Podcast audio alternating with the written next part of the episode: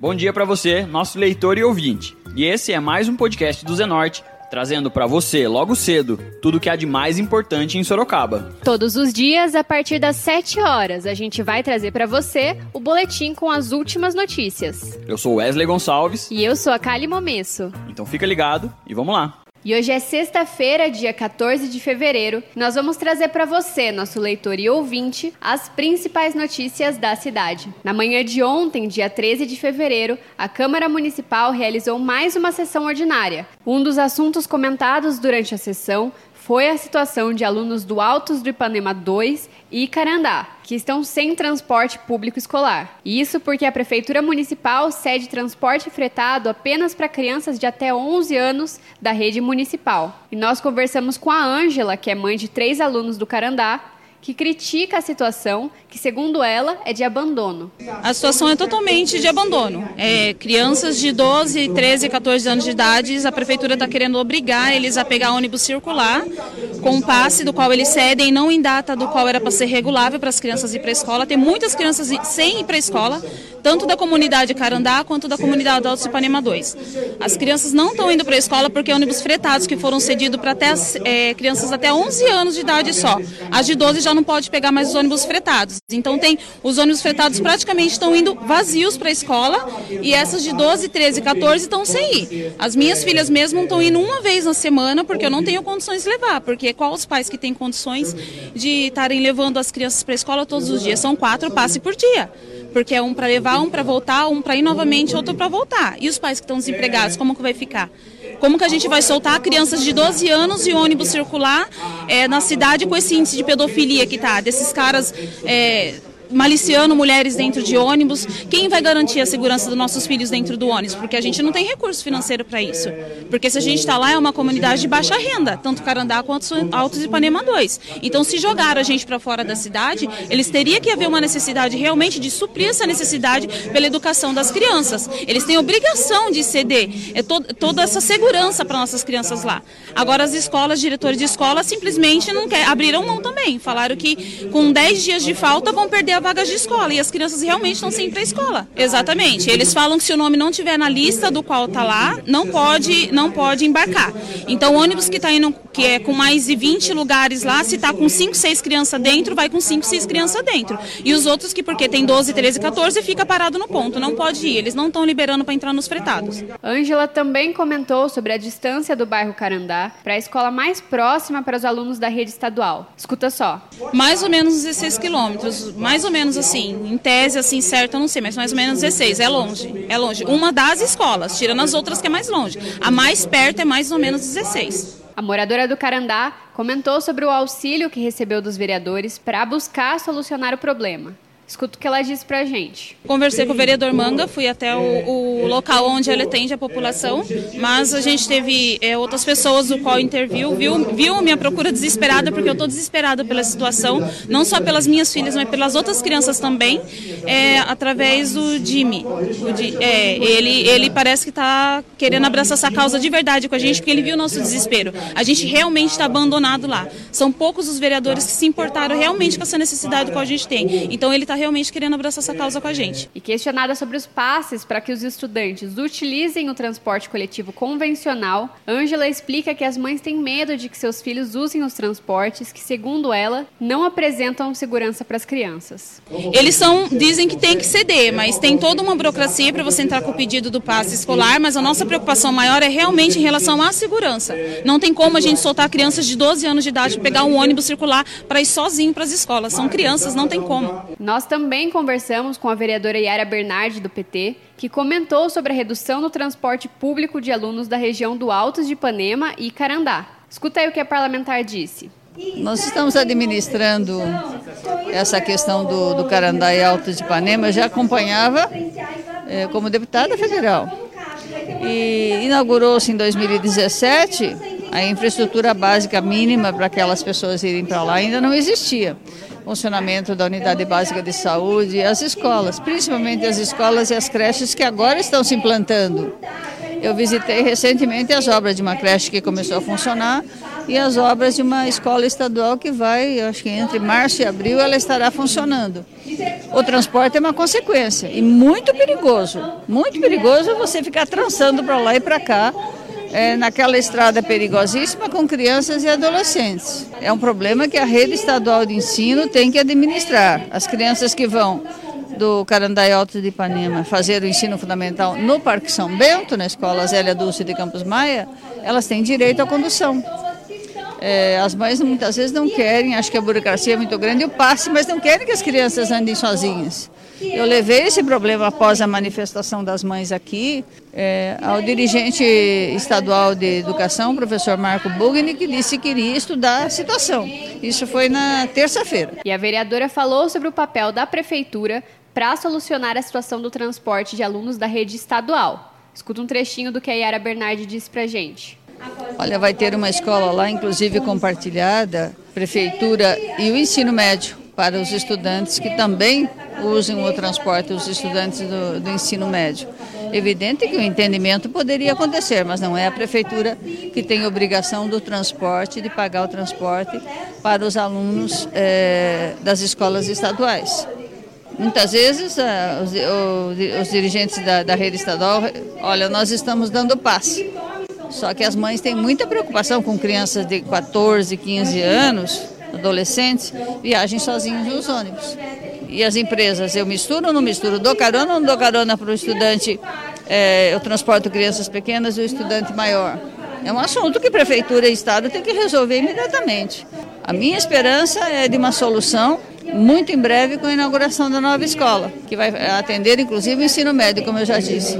Mas o entendimento do problema é agora, e isso tem que ser solucionado. E durante a sessão, nós conversamos com o vereador Vitão do Cachorrão, do MDB, que frisou a necessidade de reformas nas estruturas de escolas municipais do Jardim São Guilherme, que estão em estado precário. Escuta um trechinho. Eu queria falar aqui das escolas, e principalmente da escola aqui da Zona Norte.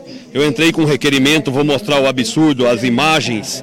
É, desde dezembro de 2019, a situação da escola no, São Guilherme, da escola Hélio Rosa Baldi, só foram tapar o buraco e o que está acontecendo? As crianças dentro da sala de aula estão tá sentindo piso oco e é no, no pilar de, sustenta, de sustentação.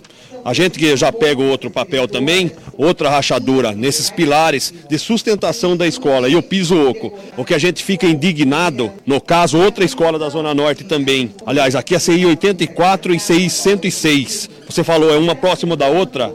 É no São Guilherme também. Desde janeiro, eles foram lá, caiu um muro, caiu um muro da escola desde janeiro, da CI 84 e acima CI 86. Então é 106, perdoe, 84 e 106. Então mexe com a estrutura das escolas. E tá todo mundo preocupado. Olha a quadra aqui, ó, onde é para fazer atividade física, e só jogaram apenas um plástico lá então está se arrastando, o tempo está indo. Então quero agradecer às mães que nos mandaram também, do, da, da, da 41 do Maria Eugênia, a escola alagada. Infelizmente na nossa cidade, muitas escolas, tanto municipais como estaduais. Ah, mas estaduais é Estado. Não, é, da, é a gente tem que cobrar aqui também, tem que mostrar, principalmente aqui num jornal que tem credibilidade, como o Zenorte. Rachaduras, isso já está tendo no Leda, ali da, da, o Leda é municipal, né? Na Avenida Ipanema a gente já foi lá, coube até a mão das pessoas na rachadura. A gente mostrou as imagens, solicitou um engenheiro e alguns voluntários falaram que, pod... que iam lá, mas não foi permitido a entrada, porque eu pedi, além de um laudo do engenheiro da prefeitura, um engenheiro de fora também, porque as trincas nos preocupou, porque ali está nosso bem maior, as crianças, as nossas vidas, a gente tá... e além dos professores, dos auxiliares, dos merendeiros, os profissionais que trabalham ali, e também a essas escolas com, muitos, com muitas rachaduras. Repito, no São Guilherme, desde janeiro, rompeu esse muro da CI 84 ao lado da CI 106. Então quero agradecer os pais que mandaram as imagens, mas eu não quero só falar aqui e ficar aqui no papel não quero só se aparecer, a gente cobra a solução e eu acredito muito, tenho um respeito muito grande pelo secretário Vanderlei Aca. Tudo que eu mando para ele, ele pede para alguém verificar.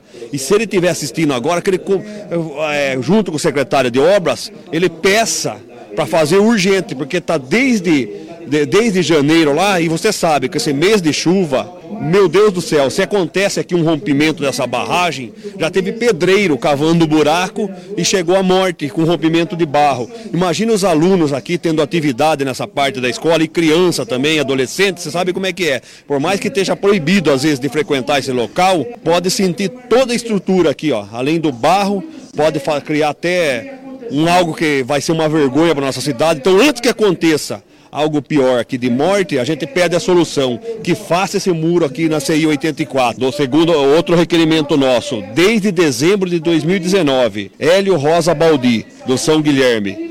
Esse buraco está aberto até hoje lá, nesse momento. Então peço com o secretário de obras, peça para o engenheiro ir lá. Não é só tapar o buraco e acabou. Tem que verificar a estrutura também, porque ali são milhares de crianças, professores, e essa é a viga de sustentação. E agora a gente faz uma pausa de 30 segundinhos para você ouvir o recado de um dos nossos apoiadores, o Tenda Atacado. O Tenda Atacado chegou em Sorocaba trazendo qualidade, menor preço e uma grande variedade de produtos das melhores marcas. Venha comprovar de perto as ofertas em todos os departamentos, alimentos, bebidas, produtos de limpeza e bazar, além do açougue e do hortifruti com a qualidade que você sempre quis. Pague com seu cartão de crédito, débito, vale alimentação, faça já o seu cartão Tenda que te oferece muitas vantagens. E você também pode comprar pelo site tendaatacado.com.br e retirar na loja. Sorocaba já tem Tenda Atacado. Avenida Itavuvu 2182. Bom negócio é aqui. E vocês escutaram aí o recado do nosso apoiador, o Tenda Atacado. E agora a gente volta para as notícias. Parlamentar também comentou sobre o laudo técnico realizado pela Secretaria de Conservação, Serviços Públicos e Obras, a SERPO, sobre as estruturas das escolas. Escuta só. Sobre o laudo técnico, eles foram lá naquela escola do Júlio de Mesquita. Você retorna,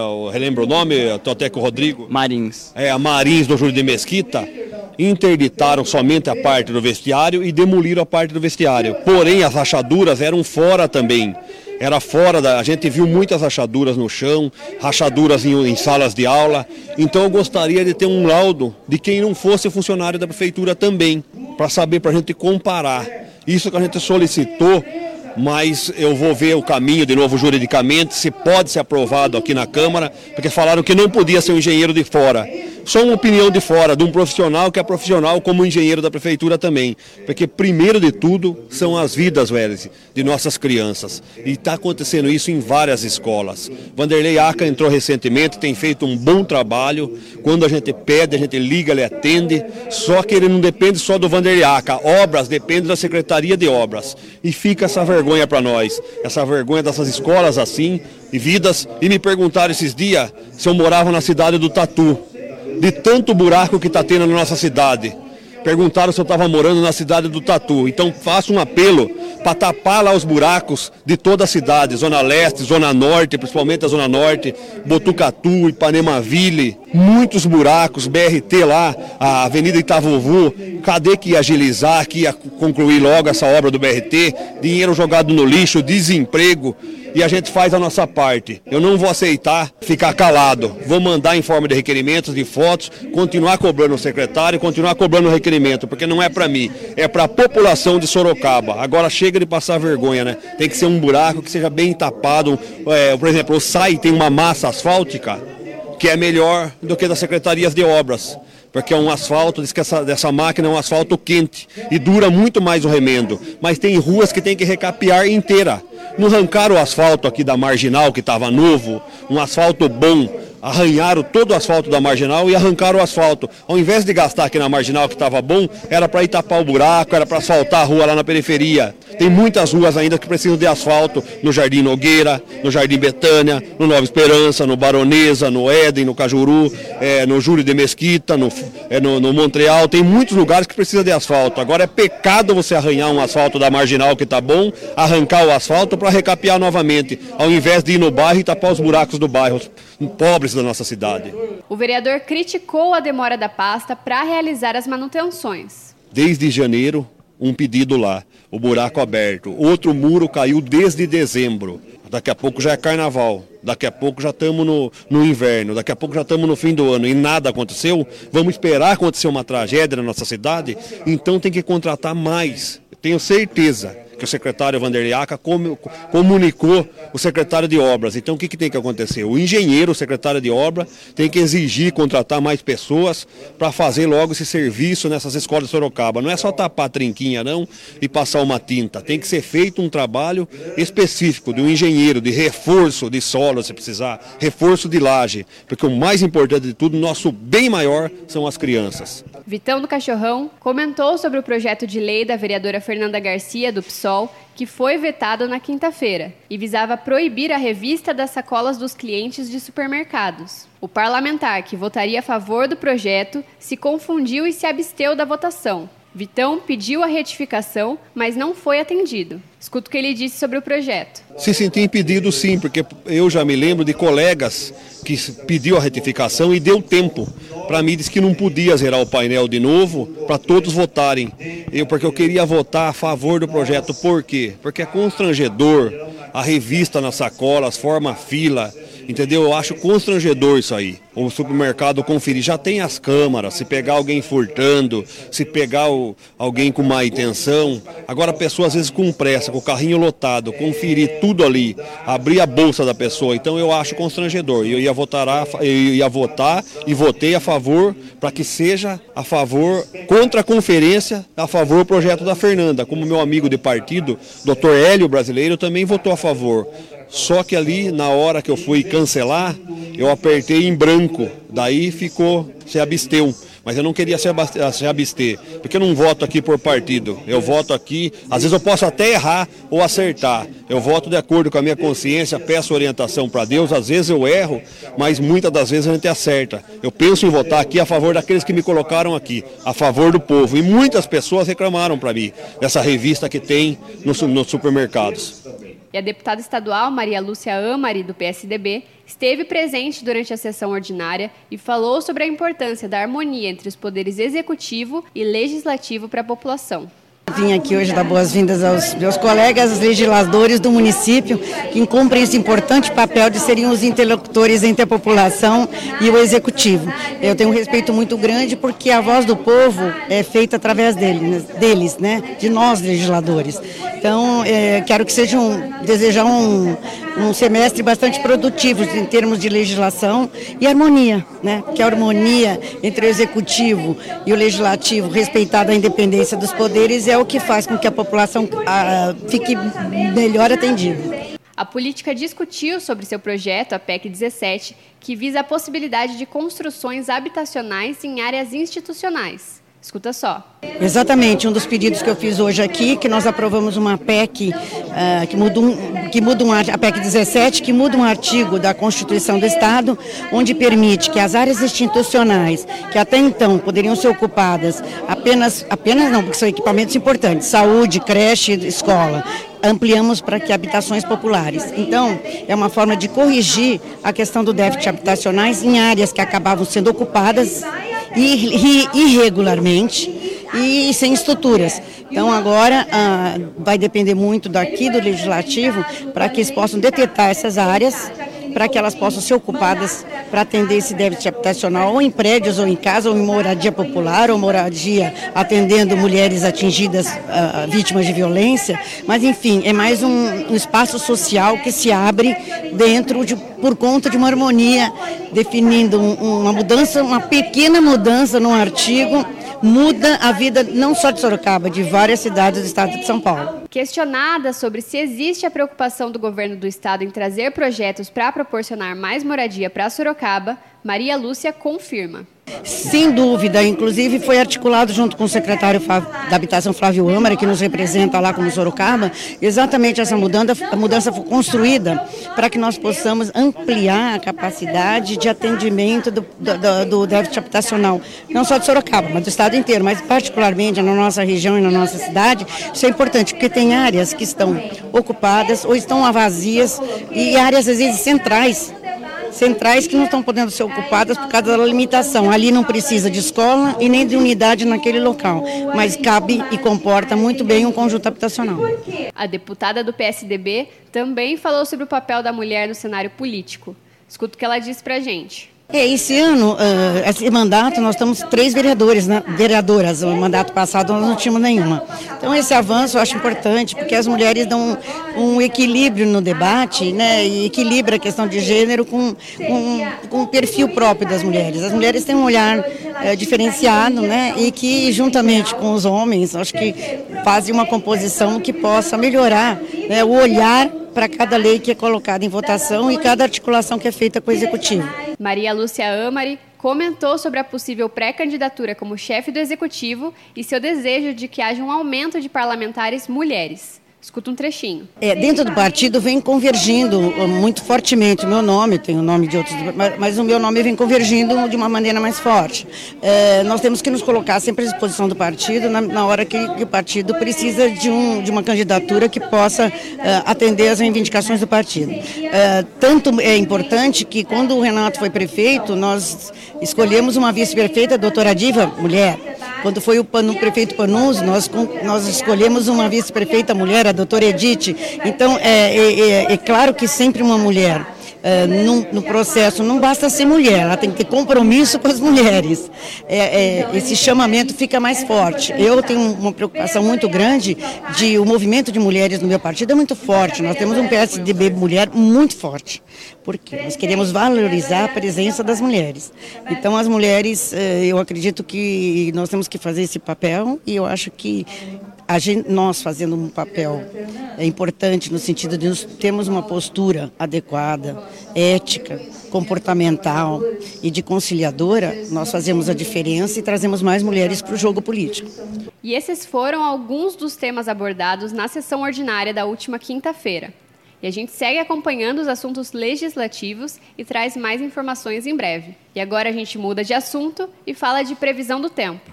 Esta sexta-feira deve ser de muito sol com algumas nuvens. A temperatura máxima está prevista para 27 graus e mínima de 17. E agora você escuta o recado de um dos nossos apoiadores, Predial Novo Mundo. Escuta só. Loteamento Parque Vista Bárbara, um bairro pensado na sua família. Localizado na Zona Norte, ele possui infraestrutura completa e terrenos residenciais e comerciais a partir de 154 metros Aproveite as unidades promocionais e condições especiais de pagamento. Invista na região que mais cresce em Sorocaba. Venha para o Parque Vista Bárbara. Seu novo bairro, sua nova vida. Realização e vendas Predial Novo Mundo. Ligue já. 3302 3344. Eu vou repetir. 3302 3344. E esse foi mais um podcast do Zenorte, trazendo as últimas notícias de Sorocaba para você. E a gente volta amanhã cedo trazendo mais notícias. Porque está ao vivo, impresso ou online, tá no Zenorte.